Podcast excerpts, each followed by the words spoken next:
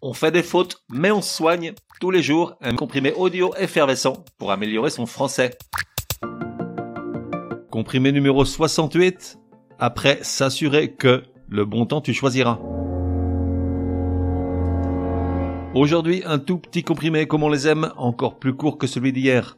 Mais attention, une petite ordonnance certes, mais un comprimé néanmoins important, puisqu'il aborde une erreur trop souvent commise autour du choix du temps pour conjuguer le verbe qui suit l'expression s'assurer que.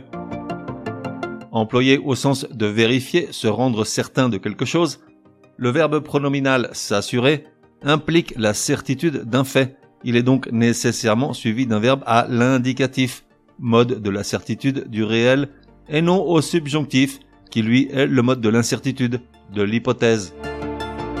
Exemple, en rentrant plus tard que prévu, Patrick s'assure qu'il n'y ait pas de marque de rouge à lèvres sur son col de chemise. Non, non, non, non, non. Patrick s'assure qu'il n'y a pas de traces de rouge à lèvres à l'indicatif. Et voilà, c'est fini pour aujourd'hui, j'avais prévenu.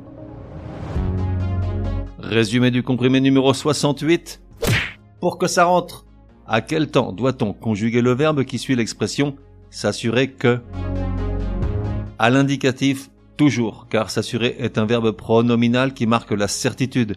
Et dans ce cas, seul l'indicatif peut le suivre, car le subjonctif, au contraire, indique une incertitude, une hypothèse. Exemple, avant d'accuser Patrick de tous les maux, Martine s'assure qu'elle n'a rien inventé. Non, Martine s'assure qu'elle n'a rien inventé.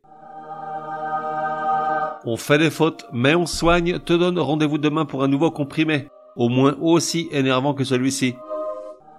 Prends bien note, s'il y a une règle de français qui t'énerve grave, soumets-la à Martine et Patrick. Ils seront ravis, aussi crétins soient-ils, de la décortiquer lors d'un prochain comprimé. Pour cela, une seule adresse, contact at uncompriméparjour.com. Enfin, n'oublie pas de laisser un chouette commentaire et tout un tas d'étoiles sur ta plateforme de podcast préférée. Ça serait drôlement chouki.